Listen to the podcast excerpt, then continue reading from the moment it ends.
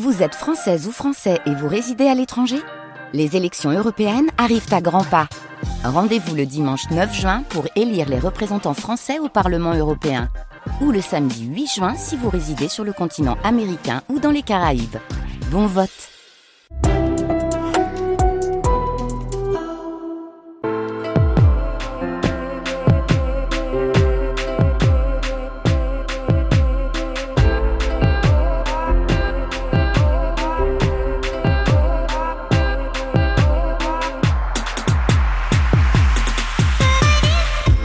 Bonjour à toutes et à tous, bienvenue dans Culture Monde, le magazine international de France Culture, préparé avec Mélanie Chalandon, Gwendoline Troyano, Barthélémy Gaillard, Bertie Bourdon et Nora Litoussi, réalisé par Vivian Lecuivre et à la technique ce matin, c'est Jean-Guilain Meige.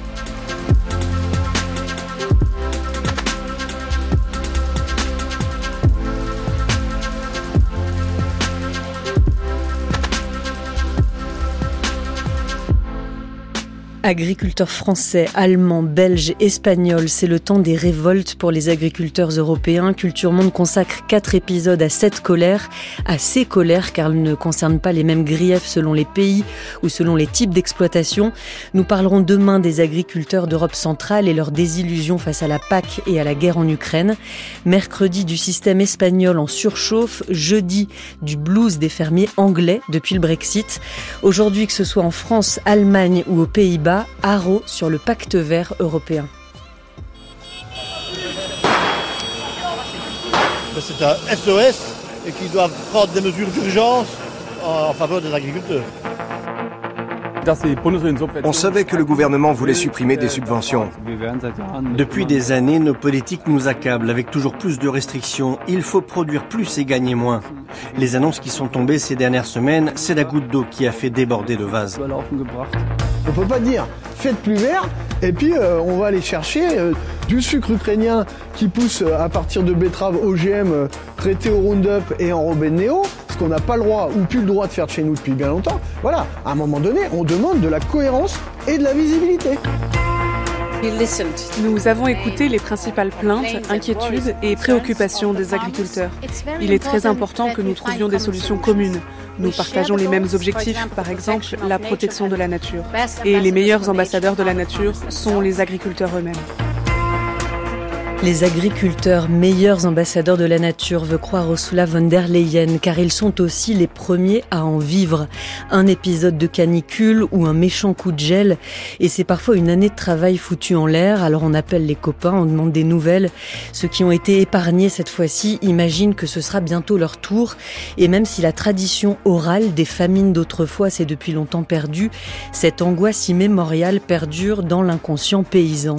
Préserver cette terre qui nous fait vivre tout en produisant beaucoup au nom de la sécurité alimentaire. Voilà le paradoxe dans lequel est prise l'agriculture en Europe. Le pacte vert conçu pour répondre aux objectifs internationaux de baisse des émissions de gaz à effet de serre vise en particulier le secteur agricole qui représente 12% de ces émissions aujourd'hui. Augmentation des zones protégées, promotion de l'agriculture biologique, diminution de la consommation de viande, la stratégie Farm to Fork de la ferme à l'assiette promet une agriculture plus durable mais la plupart des professionnels la considèrent comme décroissante et d'autant moins légitime qu'elle est imposée par Bruxelles. Alors quels sont précisément les griefs des agriculteurs contre le pacte vert? A-t-il déjà en quatre ans contribué à modifier leurs pratiques et leur quotidien? Pourquoi la transition écologique est-elle plus difficile aujourd'hui dans le secteur agricole que dans d'autres secteurs comme l'automobile par exemple où des points d'accord ont été trouvés? Nous en parlons aujourd'hui avec deux invités. Bonjour Thierry Pouche. Bonjour Julie Gacon. Vous êtes économiste, chef du service études et prospectives de l'Assemblée permanente des chambres d'agriculture à Paris. Vous êtes aussi chercheur associé au laboratoire Regard de l'Université de Reims-Champagne-Ardenne. Et vous êtes ici en studio avec Pierre-Marie Aubert. Bonjour. Bonjour. Et bienvenue. Vous êtes ingénieur agronome, directeur du programme agriculture à l'Institut du développement durable et des relations internationales l'IDRI. Alors il se trouve qu'on commence euh, cette semaine euh, de Culture Monde dans un contexte un peu plus apaisé en France. En tout cas, le mouvement des agriculteurs agriculteurs français est aujourd'hui en pause. La plupart sont rentrés chez eux euh, samedi après de longues journées de blocage sur les routes, non pas à entendre ce qu'ils disent parce que les mesures annoncées par le gouvernement les satisfont, euh, mais parce qu'il y a une exploitation à faire tourner. Thierry Pouche, si on devait faire une cartographie rapide aujourd'hui du mouvement de colère à l'échelle de l'Europe, cette fois, où sont les tracteurs, où sont les sifflets, où sont les manifestants les plus visibles à l'heure qu'il est? Si on fait un tour d'horizon hein, de l'Union européenne, euh, il y a l'Allemagne qui continue euh, le mouvement de, de colère, puisqu'il y a des décisions ou des non-décisions euh, qui n'ont pas été prises hein, par le gouvernement fédéral. Euh, les agriculteurs grecs ont rejoint aussi le mouvement assez récemment. Euh, L'Espagne, bien entendu, les, les, agriculteurs italiens, les agriculteurs belges, sans oublier ce qui s'est passé dans les pays de l'Est, en particulier en Pologne, en Hongrie en Roumanie puisque moi je situe l'épicentre du, mouvement euh, déjà dans ces pays-là, et l'année dernière. C'est-à-dire que lorsqu'il y avait cette, ce transit de grains ukrainiens euh, pour euh, aider le pays en guerre à, contourner la voie maritime et à passer par des voies ferroviaires ou fluviales, eh bien on s'est aperçu, en tout cas les, les agriculteurs de ces pays-là euh, ont eu une crainte, c'est que le, le, grain ukrainien fasse pression à la baisse sur le prix et puisse compromettre à terme leurs revenus. Donc on a là une cartographie de l'agriculture européenne qui est un peu en mouvement, même si évidemment en France ça s'est atténué. Il y a des fermes, comme vous l'avez dit, à faire tourner, mais en même temps les décisions qui ont été prises ont reçu un écho relativement favorable quand même. Hein. Décision prise annoncée par le gouvernement de Gabriel Attal, certes euh, certaines des mesures sont entrées hier euh, officiellement au, au JO, journal officiel. Est-ce qu'elles sont de nature à, euh, à, se télescoper avec euh, les lois et les normes européennes? Est-ce qu'on est dans vraiment une stratégie pour l'instant de court terme pour calmer les choses euh, ou est-ce que à terme, qu'est-ce qu'on peut dire de cette stratégie particulièrement française, Pierre-Marie Aubert? Est-ce qu'il y a d'autres États européens aujourd'hui qui sont dans cette même démarche de trouver des solutions de court terme? Alors, les mesures qui ont été euh, annoncées par le, par le gouvernement et le Premier ministre sont effectivement plutôt des mesures de niveau euh, national. Euh, elles vont pas, elles se déclarent pas en tout cas frontalement euh, anti-pacte vert, même si euh, on sait que euh, il y a eu des discussions sur comment freiner ce fameux pacte vert. On, on y reviendra sûrement tout à l'heure. mais il y a des choses qui concernent, par exemple, l'indépendance du pacte vert, les retenues sur l'eau, ce qu'on appelle le ratio prairie, c'est le fait de maintenir des prairies dans les territoires.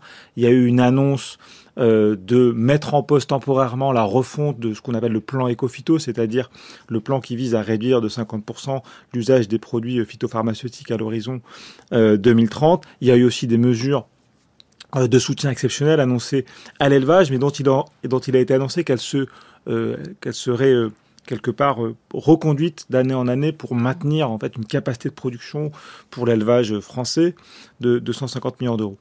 Donc c'est plutôt des mesures euh, française, euh, ce que peut-être euh, n'a pas été assez dit par les pouvoirs publics, c'est à quel point ce qui est dénoncé par une partie des, des, des représentants du monde agricole, à savoir le fait que c'est la faute du Green Deal si on en est dans cette situation-là. La faute du Green Deal, pour vous, c'est le dénominateur commun de ces mouvements européens? Alors je ne suis pas sûr euh, que ce soit un dénominateur commun, c'est un dénominateur commun de la colère est-ce que c'est vraiment le déterminant de la situation dans laquelle ils sont? La réponse est non. Est-ce que c'est un déterminant commun de leur colère? Peut-être que oui. En tout cas, c'est vrai que du côté euh, syndical, euh, ça a été brandi comme tel. Si on en est là, c'est parce que euh, la Commission a été trop agressive avec ce pacte vert et nous a obligés à faire des choses. Et c'est, on va le voir, beaucoup plus nuancé en réalité. C'est ce que dit par exemple cet agriculteur du Vexin rencontré par Brut le 30 janvier. Sur ce point de blocage, donc euh, sur la 15, on est au moins 50 tracteurs, donc euh, ce qui est quand même relativement bien, avec tous partis euh, du Vexin français. Aujourd'hui, on est tous regroupés pour les mêmes problématiques. Une exploitation qui ne fait même pas un hectare et une exploitation qui fait 1000 hectares est pas impactée par la même chose, mais tous les modèles agricoles sont touchés par ce qui se passe à l'heure actuelle. Je pense que des arboriculteurs, comme des céréaliers, comme des comme des maraîchers, comme des éleveurs, tout le monde a un impact. Et je pense qu'on peut également le dire quand on voit que dans les pays étrangers ça bouge également, c'est parce que l'agriculture européenne a des choses à réviser. L'agriculture européenne a des choses à réviser. Thierry Pouche, c'est bien elle, l'Europe, qui est euh, désignée responsable des difficultés des agriculteurs. Est-ce que vous diriez, comme Pierre-Marie Aubert, que c'est le dénominateur commun, non pas des problèmes des agriculteurs nécessairement, mais au moins de leur colère? Ah, il y a eu un facteur déclencheur, oui, ça, euh, le, pacte vert, euh, depuis qu'il a été énoncé, même pour avoir été au, contact d'un certain nombre d'agriculteurs, il y avait une réception qui était euh, à la fois euh, interrogative ou euh, critique. Donc il y a, y a, ce facteur-là, il est, il est déclencheur. Par ailleurs, quand même, ce mouvement de, de, de, colère des agriculteurs prend ses racines dans des dans une histoire un peu plus longue quand même. Hein. Euh, et d'une certaine manière, euh, l'agriculteur moyen historiquement s'en est toujours pris à l'Union européenne en tout cas depuis euh, la réforme de 1992, qui est celle euh, qui enclenche euh, de la PAC, ouais, qui enclenche une, un processus de réforme tous les six ans euh, et qui euh, s'inscrit en quelque sorte en rupture avec tout ce qui avait été fait depuis le début des années 60. Baisse des prix d'intervention, introduction de certaines formes de conditionnalité des aides, etc. Donc je pense que ça, ça prend racine de, sur un, un, temps beaucoup plus long. Et puis il faut pas oublier quand même que euh, ces, ces, ces, agricultures de l'Union européenne, euh, et la France n'est pas tout à fait un cas isolé hein, de, de, ce point de vue-là, c'est quand même euh, l'érosion des effectifs d'agriculteurs qui pose un certain nombre de problèmes. C'est des demandes qui leur sont adressées qui pose des, des, un questionnement sur l'identité professionnelle maintenant de ces agriculteurs. Euh, il y a une transition ou plusieurs transitions à effectuer qui nécessitent des investissements massifs. Or, le patrimoine des agriculteurs n'est pas forcément suffisant pour euh, investir. Donc, il y a une ouverture probablement du capital qui va se faire beaucoup plus large euh, au capital extérieur. Donc, tous, tous ces éléments-là euh, couvaient en quelque sorte. Il y a eu comme une sorte de sédimentation de tous ces facteurs déclencheurs qui ont abouti à la situation d'aujourd'hui. De très nombreux facteurs déclencheurs. On va s'occuper aujourd'hui de décortiquer celui qui concerne vraiment les obligations environnementales de plus en plus imposé aux agriculteurs. Ce pacte vert européen présenté par la Commission européenne en 2019, mis en œuvre petit à petit depuis. Pierre-Marie Aubert, est-ce qu'il a déjà des effets réels sur le quotidien des agriculteurs? Pourquoi est-ce que ce serait, quatre ans plus tard, déjà un déclencheur de, ces mouvements de colère? Je pense que ce qu'il faut comprendre, c'est que la, déclinaison agricole du pacte vert, donc la, stratégie de la fourche à la fourchette, euh, elle a heurté avant tout par l'esprit. C'est-à-dire c'est une stratégie qui, dès le départ, dit euh, l'agriculture européenne doit réduire de manière importante sa dépendance aux fertilisants, aux pesticides, aux antimicrobiens. Elle doit accompagner la végétalisation de l'assiette et elle doit quelque part contribuer à ce que les agricultures du reste du monde fassent la transition, arrêtent la déforestation. Euh, ça a été vu euh, comme une logique décroissantiste totalement inacceptable parce que il est il est, bien vrai que si on ne change rien d'autre au système agricole européen aujourd'hui que ce que les cibles indiquent, c'est-à-dire on enlève 20% des fertilisants, 50% des pesticides, 50% des antimicrobiens chez les animaux, alors oui, euh, la production euh, risque de réduire, en tout cas pour les cultures principales, en tout cas les quantités et les qualités des productions vont évoluer fortement. Euh, mais ça, si on change rien d'autre, c'est effectivement un problème donc ça, ça a été vu, ça a été un motif quelque part de colère très fort, d'opposition extrêmement forte. Voilà, même déjà avant que la stratégie sorte. Ensuite, la stratégie, elle avait 27 projets de texte ou de révision de texte. Sur ces 27 projets de texte ou de révision de texte, il y en a euh, 8 communications qui sont sorties, donc une communication, ça n'engage à quasiment rien. Il y a eu une révision du, euh, d'un texte sur les, d'une réglementation sur les produits phytopharmaceutiques qu'on appelle les préoccupations, les pardon, mhm. les préparations naturelles peu préoccupantes, donc pour permettre aux agriculteurs d'utiliser du purin d'ortie, du purin de consoude, sans être inquiétés euh, par la répression des fraudes. Bon, soit, tout le reste n'a pas vu le jour. La révision de la directive sur les pesticides a été rejetée par le Parlement. La euh, loi sur la restauration de la nature a été extrêmement affaiblie et n'est pas encore mise en œuvre. La directive sur les installations classées, donc qui s'applique aux élevages d'une certaine taille, les bovins ont été exclus de l'application de la directive. Ils ne sont pas considérés comme des, euh, installations industrielles. Les euh, volailles de chair n'ont pas vu leur seuil significativement modifié. Les volailles pondeuses, oui, et probablement ça va poser des questions, mais elle n'est pas encore entrée en vigueur. On attend un vote euh, au Parlement en mars, donc qui est encore relativement incertain. Donc, grosso modo, sur les textes structurants, le paquet bien-être animal a été reporté s'inédit, etc. Je pourrais continuer la liste comme ça jusqu'à 27 et on n'aurait toujours pas la moindre indice d'éléments structurants pour le monde agricole. Ce qui a été dénoncé sur les jachères, par exemple, c'est la réforme de la PAC. Ce n'est pas le pacte vert. La réforme de la PAC, les États, le Parlement ont souhaité explicitement qu'elle ne soit pas affectée par le pacte vert. Quand les agriculteurs aujourd'hui disent qu'ils ne veulent plus laisser en jachère une partie de leur terre, ils ne désignent pas euh, ce faisant le pacte vert, mais euh, mais la réforme de la PAC qui, qui est. ils croient désigner le pacte vert, mais en réalité, ça n'a rien à voir. De la PAC. Alors en effet, beaucoup de ces mesures d'ambition ont été euh, mises de côté pour l'instant, si ce n'est abandonnées, au moins au moins mises de côté, notamment cette proposition de règlement sur l'usage des pesticides qui prévoyait une baisse de 50% de l'usage des produits phytosanitaires d'ici 2030 30 par rapport à la moyenne des années 2015, 2016 et 2017. Le Parlement européen a voté contre, c'était en novembre. Je ne vous cacherai pas que j'aurais eu beaucoup de mal à imaginer que l'ensemble du projet soit à ce point massacré.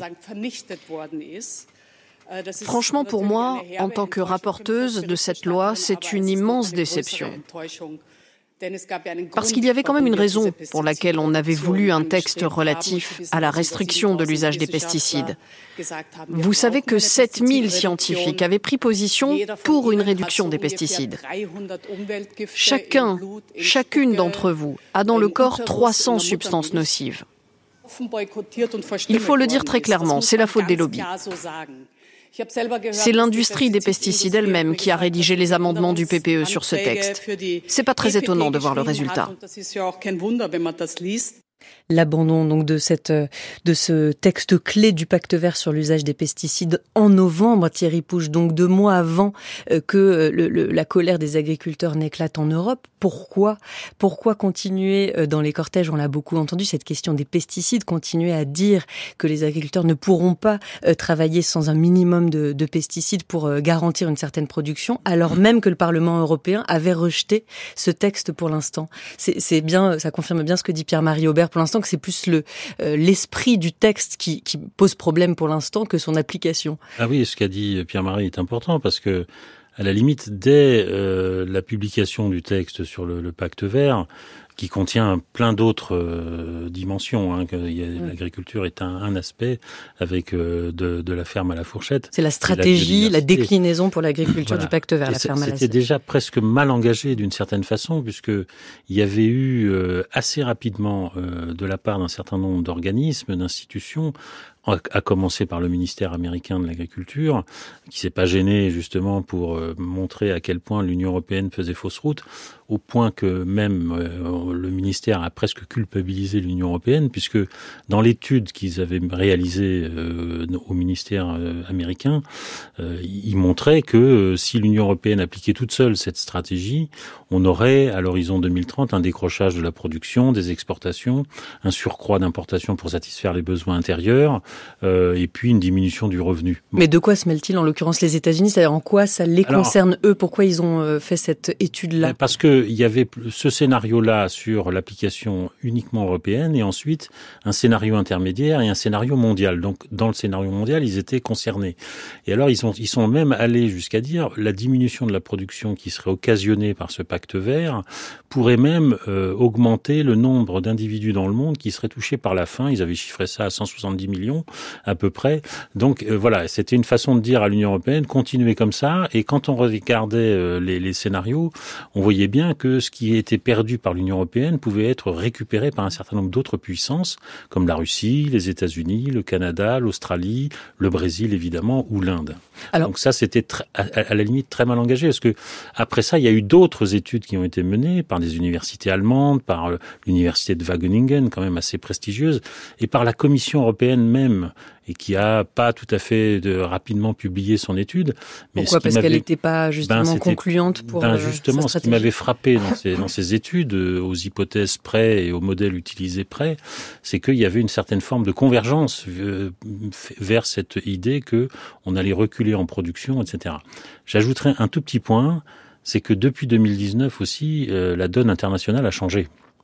La guerre que la guerre en Ukraine est intervenue et que de ce point de vue-là, euh, quand on met au jour les dépendances européennes en matière d'engrais, en matière d'énergie. Euh, c'est un peu ce qui se passe en Allemagne. On a mis le, le, la focale sur la, la, fiscalité du diesel en Allemagne, mais en fait, les, les agriculteurs allemands ont pris conscience aussi en arrière-plan que ce pays est quand même très dépendant euh, de la Russie pour son énergie, pour ses engrais, et qu'il ne faudrait pas que l'Allemagne tombe dans une forme de dépendance agricole et alimentaire.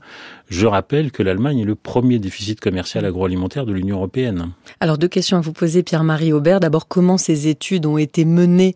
On fait toujours euh, dire ce qu'on veut aux chiffres. En l'occurrence, c'est difficile de comprendre comment une étude peut déjà projeter euh, ce que une réforme verte de l'agriculture européenne peut avoir pour conséquence pour euh, comme conséquence pour la sécurité alimentaire du monde entier, mais euh, ça, s'explique et vous pointez dans un article des défaillances de méthode. Donc euh, expliquez-nous et ensuite il s'agira de considérer cette cette bataille de de point de vue entre une agriculture productiviste qui, qui, qui servira à nourrir la planète et une agriculture bio ou à tout le moins raisonnée qui elle ne suffirait pas manifestement à nourrir tout le monde et surtout quand une guerre éclate sur le continent européen.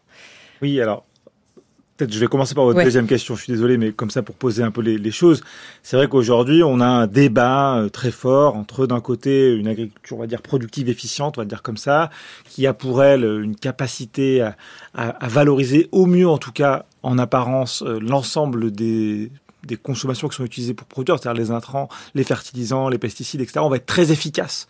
L'eau même pour en utilisant l'énergie. Et pas seulement. Je me rappelle la ferme des 1000 vaches en Picardie dit par exemple qu'une vache pour produire 40 litres, une vache qui produit 40 litres de lait euh, par jour consomme en effet plus. Euh, il faut pour la nourrir utiliser plus euh, de produits et, et, et, autres pour pour qu'elle soit pour qu'elle travaille bien que pour une vache qui produit 20 litres par jour. En revanche pour deux vaches euh, qui produisent 2 litres, là, on consommera plus que pour une vache qui produit 40 litres.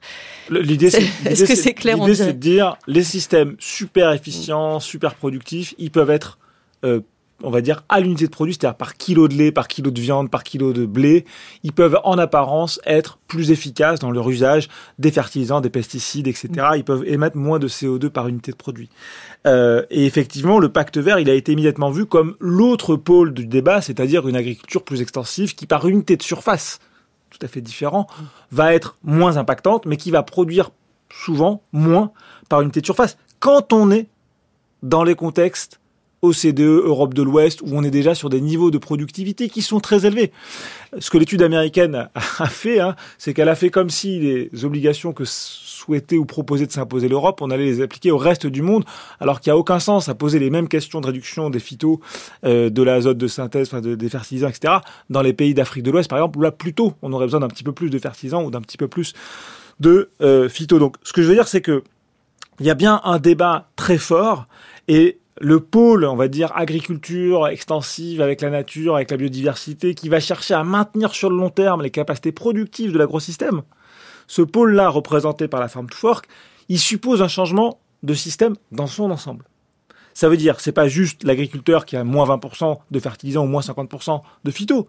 C'est aussi un amont agricole, c'est-à-dire des semences qu'on lui fournit qui sont pas les mêmes. Ça veut dire un aval qui est pas le même, c'est-à-dire des filières structurées différemment et une consommation qui n'est pas la même. Et je terminerai, avant de laisser la parole à Thierry, sur le fait que ce que l'étude du SDA dont, dont parlait Thierry Pou juste avant, comme l'étude voilà, du Centre commun de recherche euh, de l'Union européenne, comme l'étude de Wageningen et d'autres, ont considéré un système actuel et ils ont dit, si le système actuel, je lui mets tel choc, tel choc, tel choc, je lui mets euh, moins ceci, moins cela, moins cela, qu'est-ce qui se passe? Évidemment, ce qui se passe, et je bouge pas la consommation.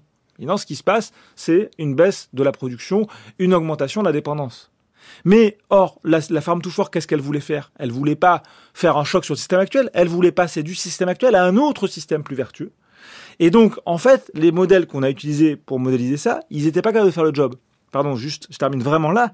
Quand nous, on a publié euh, en 2021 une étude sur une Europe agroécologique, quel impact pour le reste du monde, la sécurité alimentaire et l'usage des terres dans le reste du monde, on montre que en fait, si on fait aller de pair la transformation des modes de production et des modes de consommation, eh bien, l'Union européenne permet de redevenir exportatrice nette de calories, ce qu'elle n'est pas aujourd'hui. C'est-à-dire que ce qu'on oublie aujourd'hui, c'est que l'Union européenne, elle importe mm. des calories en net parce qu'elle nourrit un cheptel. 60% de ses céréales, 75% de ses oléagineux protéagineux, ils partent dans l'alimentation animale.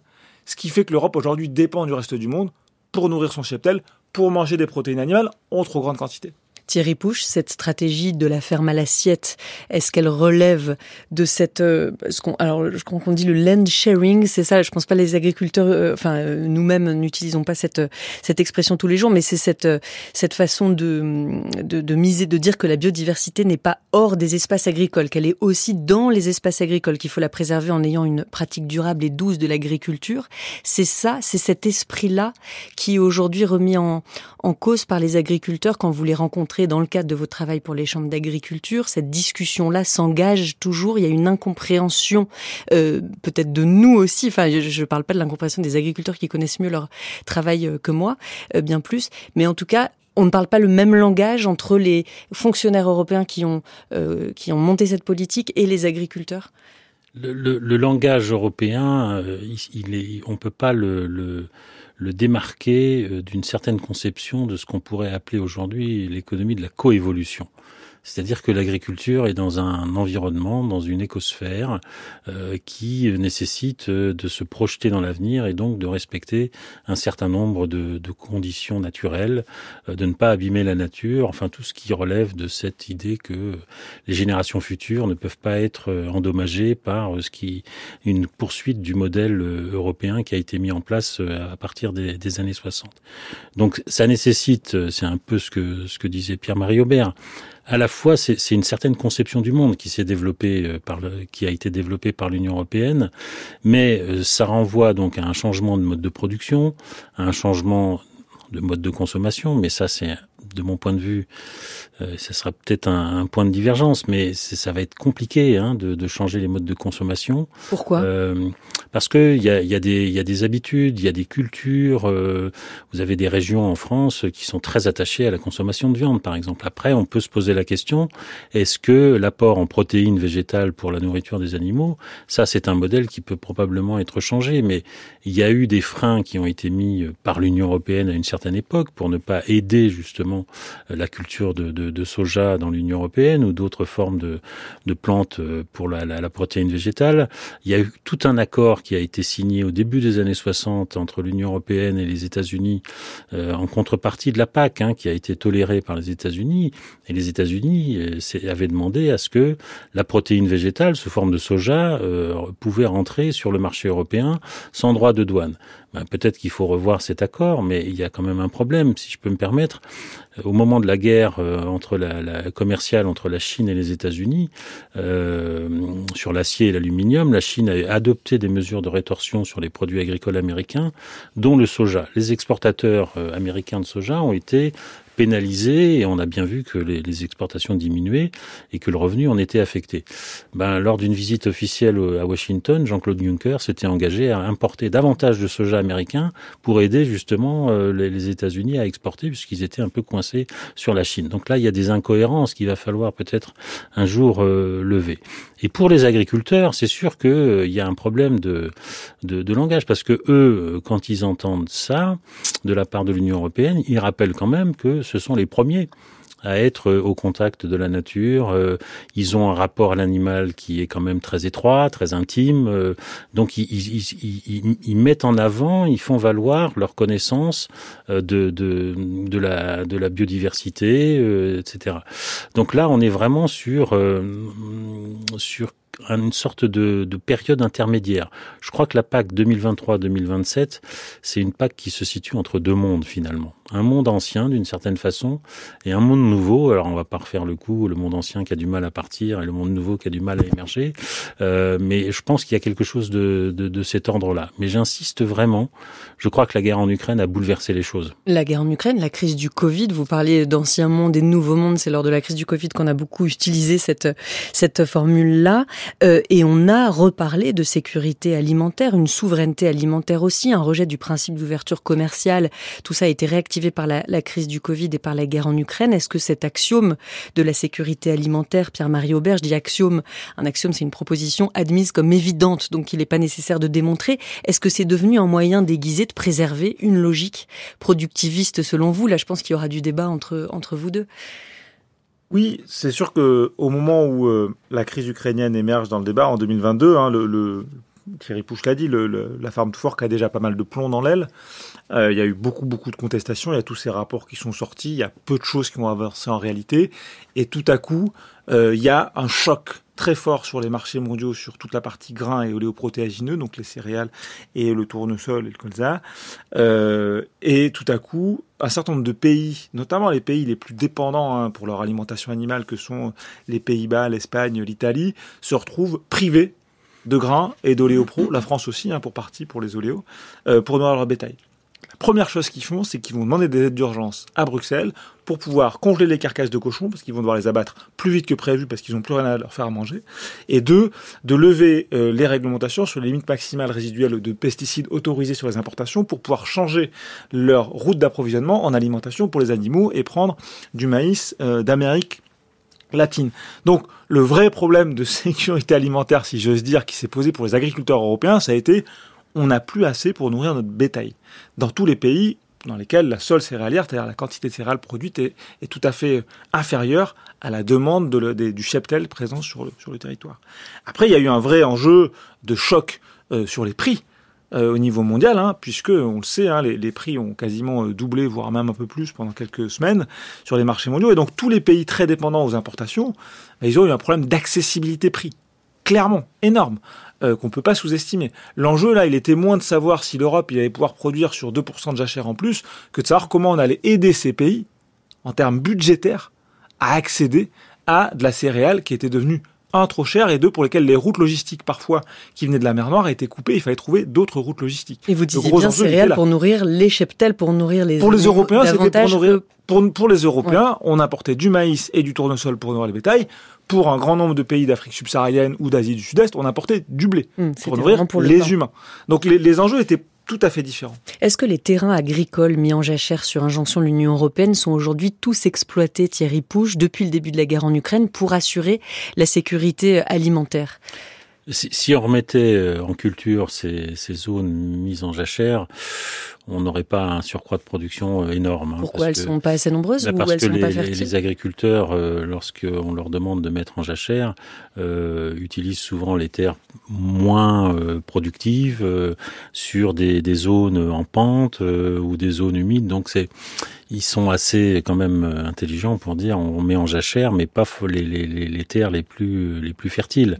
Donc ça ça changerait pas énormément de choses. Après, on trouvera certainement dans des départements comme celui de la Somme, euh, par exemple, euh, avec les grandes cultures, il y aurait probablement un surcroît plus élevé qu'ailleurs, mais euh, ça ça changera pas fondamentalement la donne.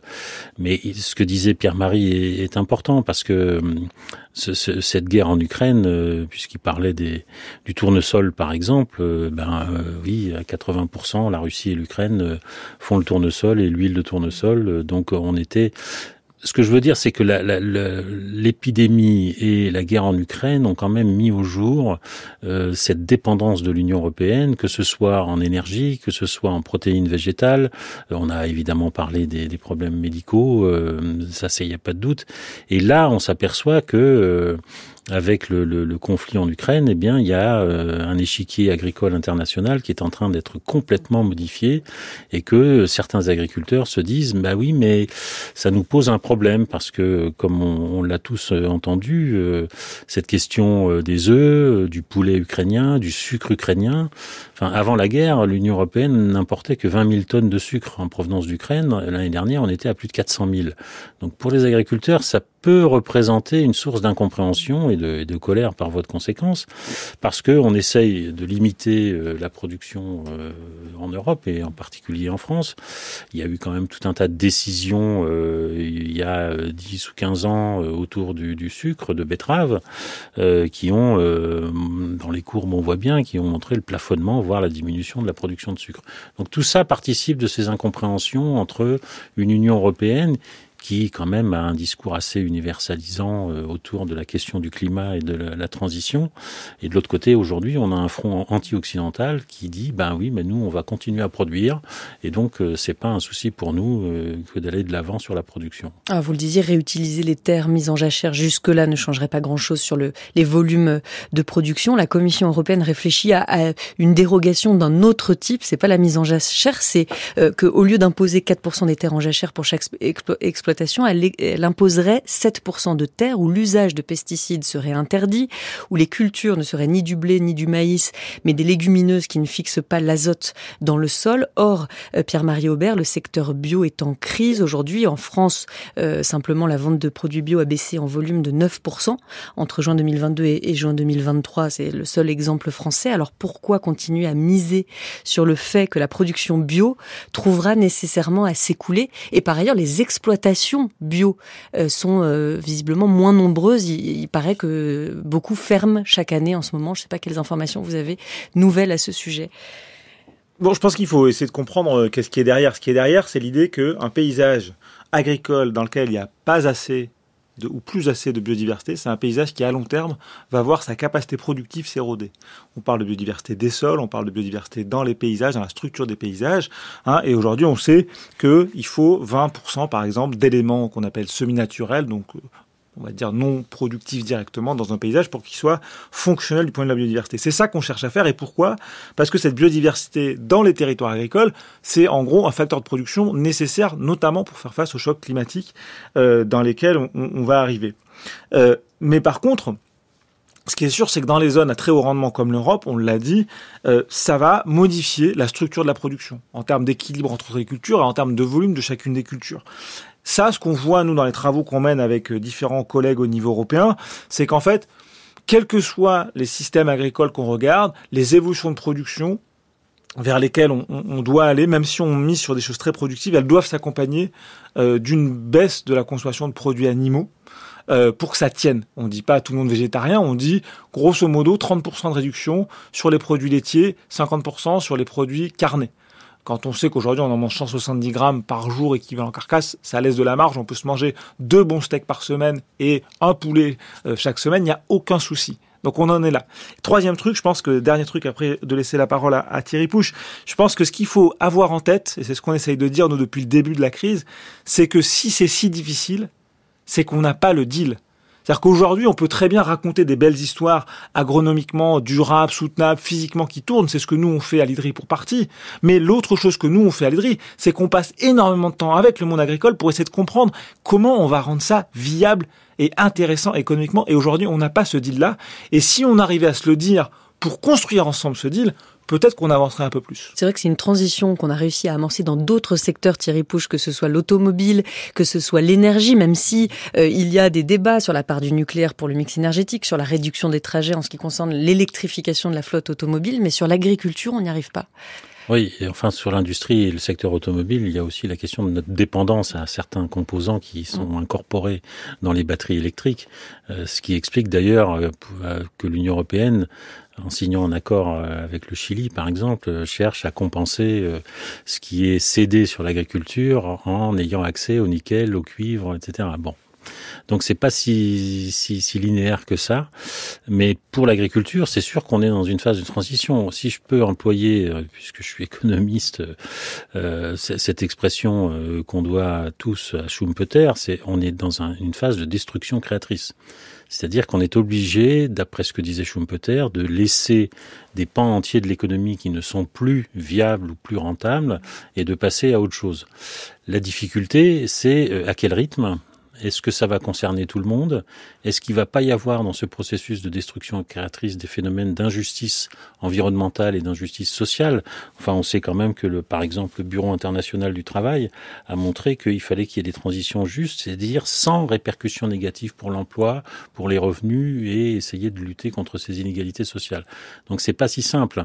Euh, et en plus, ce qui est très intéressant, c'est que dans ces processus de transition ou de destruction créatrice, on a souvent un processus de dépendance au sentier. C'est-à-dire que tout ce qu'on a pu faire, qui a fonctionné, qui a été économiquement viable, on a du mal à s'en démarquer finalement, parce qu'on reste prisonnier d'un modèle qui a montré son efficacité. Tout à l'heure, il a été question euh, de la productivité. Euh, à la sortie de la guerre, un agriculteur pouvait nourrir cinq personnes. Aujourd'hui, c'est un peu plus de 100 quand même. Donc voilà, c'est des choses qui sont qui pèsent dans la balance et dans les discussions. C'est pour ça qu'il est toujours très difficile de basculer d'un modèle à un autre.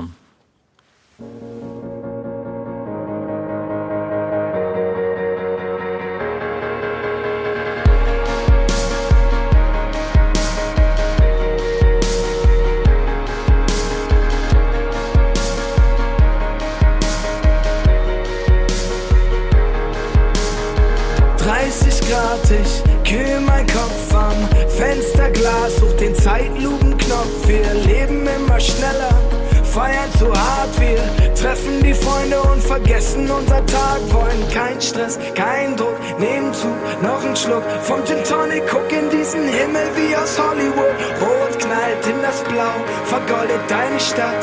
Und über uns ziehen lila Wolken in die Nacht. Wir bleiben wach, bis die Wolken wieder lila sind. Wir bleiben wach, bis die Wolken wieder lila sind die Wolken wieder lila sind. Wir bleiben wach, bis die Wolken wieder lila sind.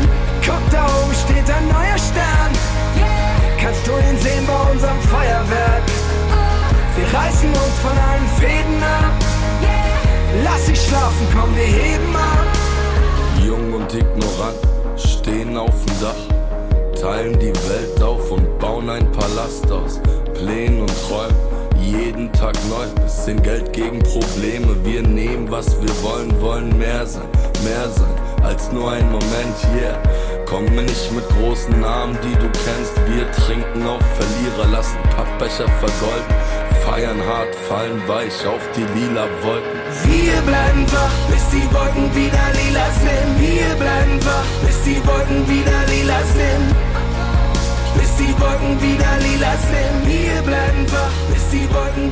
Lila Volcan, les nuages violets du chanteur allemand Marteria, cherchez le bouton de ralenti, on vit de plus en plus vite, dit-il. Alors on n'a pas choisi euh, les chansons allemandes d'agriculteurs qui fleurissent sur les, réseaux sociaux et sur Internet, des clips sponsorisés par Bayer, l'industriel Bayer, c'était une sorte de concours qu'il avait lancé, Clip My Farm, euh, la nature est belle. Et ce que disent les médias n'est pas toujours vrai, euh, entend-on à l'envie dans ces chansons. Le lobby industriel des Bayer Monsanto, BASF, Bayer, Corteva, Limagrin, euh, Saint-Gental, les géants du secteur ne sont jamais bien loin quand on parle nouvelles techniques agricoles et en l'occurrence pour notre focus, nouveaux OGM. France Culture, Culture Monde, Julie Gacon. Je cultive euh, plusieurs cultures, betteraves, céréales, colza, maïs, lin, nous, c'est le principal intérêt qu'on peut trouver au NBT euh, dans notre métier, de limiter d'éventuels passages de protection phytosanitaire. À l'heure où on nous demande de faire toujours plus vert, évidemment que cette technologie, elle nous semble intéressante. Les NGT, comme dit ce producteur de betteraves dans le Vexin, c'est le cycle de nouvelles techniques génomiques. Elles permettent de modifier le matériel génétique des plantes sans forcément introduire un gène d'une espèce différente, comme c'est le cas pour les OGM de première génération. Et mercredi 24 janvier, les membres de la commission environnement du Parlement européen ont voté en faveur d'un assouplissement euh, des règles pour ces nouveaux OGM. Bonjour Jacques Lecacheux. Bonjour. Merci d'être avec nous. Vous êtes professeur d'économie de l'Université de Pau. Alors d'abord, en quoi ces nouvelles techniques génomiques diffèrent des OGM, puisque la Commission européenne dit que ça n'a rien à voir? Oui, alors euh, c'est ce que dit la Commission européenne. Euh, elle diffère parce que, comme vous l'avez dit, au lieu d'introduire un gène euh, d'une d'une d'une espèce différente dans le génome de la plante, par exemple, eh bien, on, se contente de modifier le génome avec ces nouveaux outils qu'on appelle les ciseaux moléculaires. Donc euh, on, induit euh, artificiellement, si vous voulez, des mutations dans, le génome des, plantes en l'occurrence. Alors ça faisait longtemps qu'on ne parlait plus d'OGM. En attendant donc ces nouvelles techniques euh, étaient élaborées sans qu'on le sache vraiment. En tout cas, les consommateurs, les citoyens, nous, on n'était pas très au courant. Vous l'êtes beaucoup plus que nous. Mais qui a jusqu'à présent mené cette recherche sur ces NGT Est-ce que des scientifiques indépendants des industriels ont été sollicités? Très peu, parce qu'en fait, ces techniques, euh, bon, elles ont, on en a quand même un peu parlé dans la presse, puisqu'il y a eu un prix Nobel hein, pour les ciseaux moléculaires il n'y a pas si longtemps que ça. Mais euh, l'application, disons, euh, à, l'induction de mutations dans les plantes est, relativement passée inaperçue. Et, euh, le problème, si vous voulez, c'est que ces techniques, elles sont développées par des laboratoires euh, des grandes entreprises que vous avez nommées notamment, et euh, évidemment, les essais, etc., tout ça est protégé par le secret industriel. Donc il y a assez peu pour l'instant d'études scientifiques indépendantes. Il y en a quelques-unes quand même, hein, puisque l'ANSES, l'Agence nationale pour la sécurité alimentaire, euh, a publié un avis euh, sur cette question le 29 novembre dernier, en s'appuyant bah, sur euh, la littérature existante. Et il y en a un peu quand même, mais pas beaucoup. Donc ce sont des techniques qui sont protégées par des brevets, donc qui interdisent aux scientifiques de travailler sur euh, sur ces nouvelles techniques génomiques tant qu'elles ne seront pas sur le marché. Les voilà, les OGM de première génération, euh, Jacques Lecacheux, ils étaient aussi présentés comme une manière de se passer à terme de pesticides, d'augmenter les rendements dans les pays qui cultivent des plantes transgéniques. Avec le recul, est-ce que c'est ce qui s'est passé? Bah non, pas du tout. Hein. Là, on a suffisamment de recul pour pouvoir dire avec certitude que non seulement ça n'a pas diminué l'utilisation des pesticides, mais ça a plutôt augmenté parce que on a développé surtout des OGM qui étaient euh, résistants à ces pesticides. Hein. Par exemple, le soja euh, qu'on appelle Roundup Ready, qui était résistant bah, au fameux Roundup, c'est-à-dire au glyphosate. En fait, euh, pour le cultiver, eh bien, ce qu'on fait, c'est que on, on le sème en répandant des doses massives de glyphosate sur le terrain et donc euh, voilà, on en utilise plus et pas moins. J'imagine que personne n'a résolu aujourd'hui la question de la dispersion euh, de ces nouveaux OGM qui n'attendent qu'à être disséminés par les vents, par la laine des moutons, par l'ourlet d'un pantalon. Comment est-ce que euh, peuvent s'en protéger non seulement les entreprises agricoles installées en bio, mais aussi toutes ces petites parcelles que l'Union européenne voudrait obliger chaque agriculteur à protéger des pesticides, à exploiter en agriculture extensive euh, ces nouveaux OGM Est-ce qu'ils vont, est-ce qu'ils vont s'arrêter à la frontière, comme on dit? Bah non, il n'y a aucune chance. Le problème, si vous voulez, c'est que ce que propose la Commission, c'est de, de déréglementer complètement, c'est-à-dire euh, de ne plus, euh, non seulement de les autoriser, mais même de ne plus obliger euh, à la traçabilité, etc. Et donc, on n'a plus d'informations sur ces, nouveaux OGM. Euh, et ensuite, ben, évidemment, la dissémination, elle est inévitable. Euh, les, les, pollinisateurs, par exemple, on voit bien que les pollinisateurs peuvent facilement passer euh, d'une plante OGM à une plante non OGM. Et puis, dans la mesure où il n'y a plus aucune traçabilité, ben, ça veut dire qu'on va les retrouver dans tous les produits alimentaires, etc., etc. Alors, quelles autres fractures viennent creuser ces nouvelles techniques génomiques dans le monde agricole? Comment les syndicats agricoles les considèrent aujourd'hui? Bah, vous l'avez euh, tout à l'heure, votre reportage euh, l'a illustré, c'est-à-dire que euh, évidemment une grande partie des agriculteurs engagés dans les grandes cultures sont plutôt favorables à ces OGM parce que évidemment on leur promet à nouveau, comme à chaque fois qu'il y a une innovation technologique de ce type-là, on leur promet un usage moindre de certains pesticides et puis peut-être moins de travaux de récolte etc., et des meilleurs rendements, euh, ou une meilleure résistance à la sécheresse ou au gel, etc. Mais en réalité, évidemment, euh, on n'en sait pas grand-chose et tout ce qu'on sait, c'est que ça, ça, va accroître encore leur dépendance aux fournisseurs, hein, ça c'est sûr. Et au niveau des États, euh, pour conclure, Jacques Lecacheux, est-ce que, enfin, c'était l'année dernière, la ministre autrichienne de l'environnement euh, avait demandé au nom de neuf États membres que l'étude d'impact sur ces nouvelles techniques génomiques soit refaite. comment aujourd'hui se, se divisent les États de l'Union européenne sur ces questions de, des nouveaux OGM bah, écoutez, euh, demain, le Parlement européen, euh, en session plénière, doit se prononcer sur le texte. Hein, donc, euh, on va déjà avoir une petite idée de la chose. Hein. C'est demain mardi, je pense, qu'ils votent sur ce texte.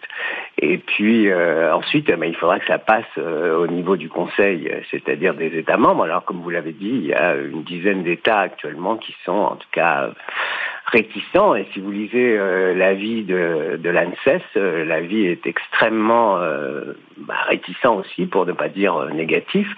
Alors maintenant, est-ce que le gouvernement français va suivre cet avis? Ça semble peu probable dans le contexte actuel, mais, mais en tout cas, il est, il met en garde contre un certain nombre d'imprécisions, etc., qui risquent d'ouvrir euh, grand les vannes, quoi, en gros. Merci beaucoup, Jacques Lecacheux, d'avoir été avec nous. Je rappelle que vous êtes professeur d'économie de l'Université de Pau. Euh, nouvelles techniques génomiques, comment sont-elles intégrées euh, au pacte vert, en tout cas euh, à la stratégie de la ferme à l'assiette, euh, qui, qui est la déclinaison pour l'agriculture du pacte vert européen, monsieur? Bah, Précisément, le, le, texte qui sera voté en plénière demain au Parlement européen est un des textes qui était prévu par la Farm Fork, c'est-à-dire euh, mm. une nouvelle disposition réglementaire. Considère-t-on les NGT comme des OGM ou pas comme des OGM Et donc, si on accepte de ne pas les considérer comme des OGM, ce qui a été la proposition de la Commission, alors effectivement, euh, tous les enjeux de traçabilité se posent dans des termes tout à fait différents euh, de la première génération d'OGM et également tous les, autorisations de mise sur le marché. Donc aujourd'hui, on s'achemine vers ça et ça faisait partie de, la Farm to Fork. Ça pose, vous l'avez dit, hein, toutes les questions que, que ça pose avec cette question-là, Thierry Pouche, qui est que aujourd'hui, euh, beaucoup d'agriculteurs sont convaincus que ces nouvelles techniques leur permettront de réduire leur utilisation de pesticides, parce qu'il faut quand même reconnaître que beaucoup et euh, beaucoup aujourd'hui voudraient réduire la consommation de pesticides, ils ne sont pas pour euh, augmenter cette production-là. Simplement, il n'y a pas encore de solution. Mais n'importe quel agriculteur qui a ouvert un jour une sulfateuse en oubliant qu'il y avait un fond de glyphosate ou de Roundup dedans s'en rappelle encore a priori. Donc, ils sont pas pour les garder. Mais alors, comment comment établir une politique cohérente qui puisse convaincre euh, les agriculteurs dans une logique schumpeterienne, comme vous le disiez, de vous avez, destruction créatrice. Vous avez un, cas assez emblématique, c'est quand même ce qui s'est passé sur la betterave. Euh, on a euh, là une, un, décalage assez important, un problème de, temporalité entre la nécessité de réduire l'usage de ces intrants euh, et en même temps une recherche qui ne va pas suffisamment vite pour proposer un certain nombre d'espèces, de, variétés qui soient euh, plus résistantes à telle ou telle maladie ou à tel ou tel aléa climatique. Donc c'est vraiment là un, véritable problème. Euh, les agriculteurs, de toute façon, sont amenés par les décisions de la politique agricole commune à respecter un certain nombre de critères, ne serait-ce que pour être éligible au versement des aides. Hein. donc et puis le coût que représentent aussi les donc on est là sur des, différences de temporalité qui sont euh, assez assez préoccupantes euh, et on a à travers ce qui a été dit sur le, le Parlement européen euh, une telle complexité et une telle diversité des États membres que c'est extrêmement, extrêmement complexe aujourd'hui. Puisque chaque État membre doit définir son plan stratégique, sa contribution, la contribution de son agriculture à une ambition européenne commune. La France et la Pologne, par exemple, n'ont pas du tout les mêmes objectifs de réduction des pesticides. La France vise 50% de pesticides en moins et la Pologne 7. C'est ça, et puis même sur l'agriculture biologique, hein, il y a des différences. Merci beaucoup à vous deux d'avoir été avec nous pour en parler. Thierry Pouche, économiste, chef du service études et prospectives de l'Assemblée permanente des chambres d'agriculture à Paris et chercheur associé au laboratoire Regard de l'Université de Reims-Champagne-Ardenne. Le, votre article que vous avez euh, écrit avec Marine Raffray, Éclipse puis résurgence de la souveraineté alimentaire, une approche en termes d'économie politique est à retrouver sur le site de l'OFCE et vous avez écrit une géopolitique du sucre euh, paru euh, aux éditions de, de l'Iris. Merci beaucoup Pierre-Marie Aubert, ingénieur agronome, directeur du programme agriculture à l'Institut du développement durable et des relations internationales, l'IDRI.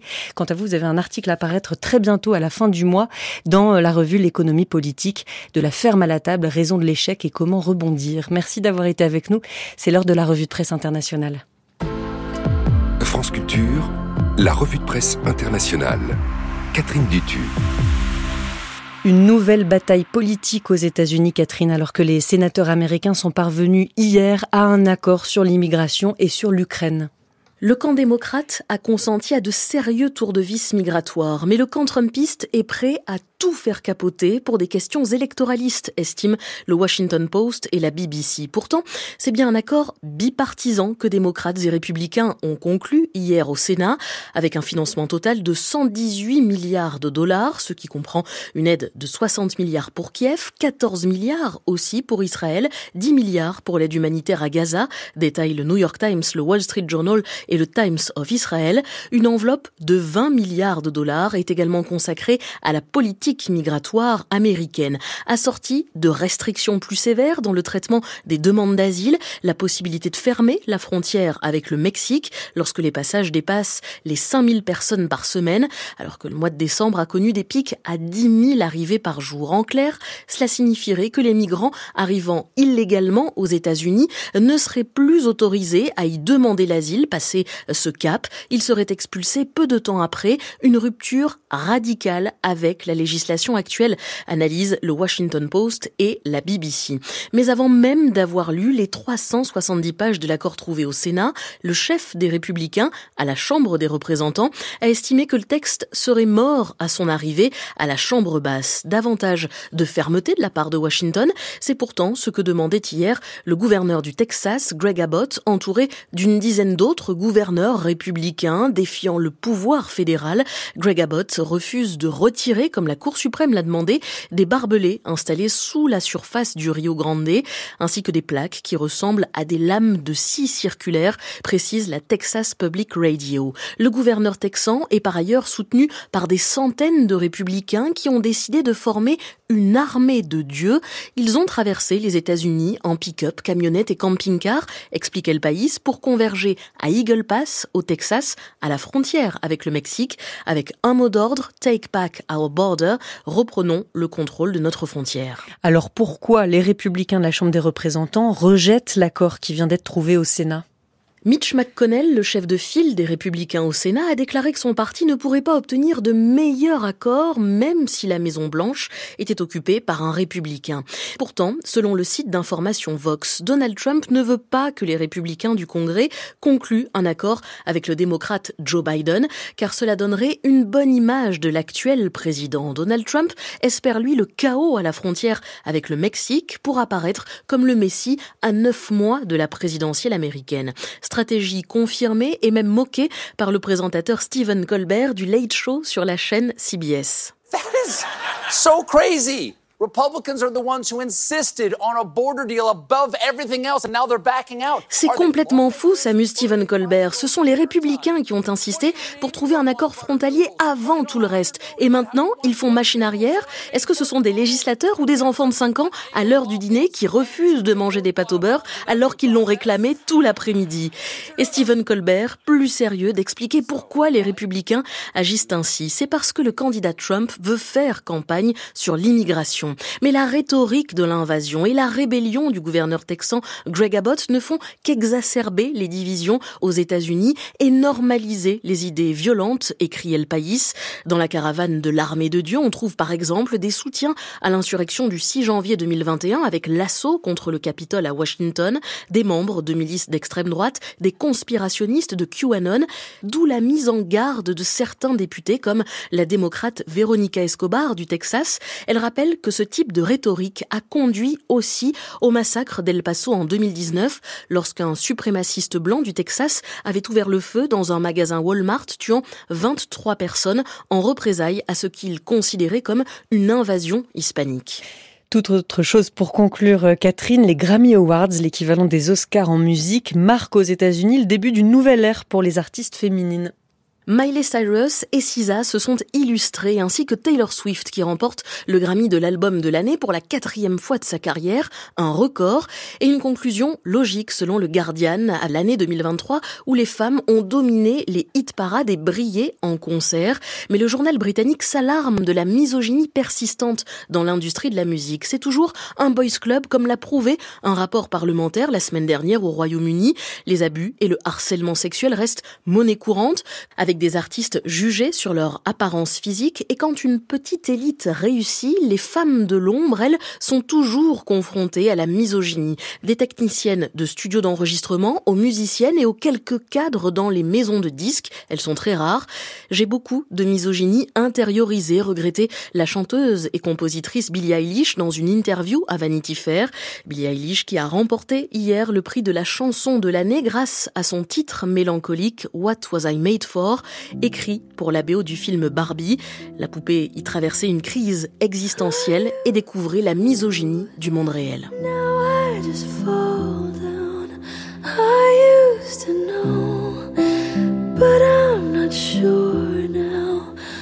Merci beaucoup, Catherine Dutu.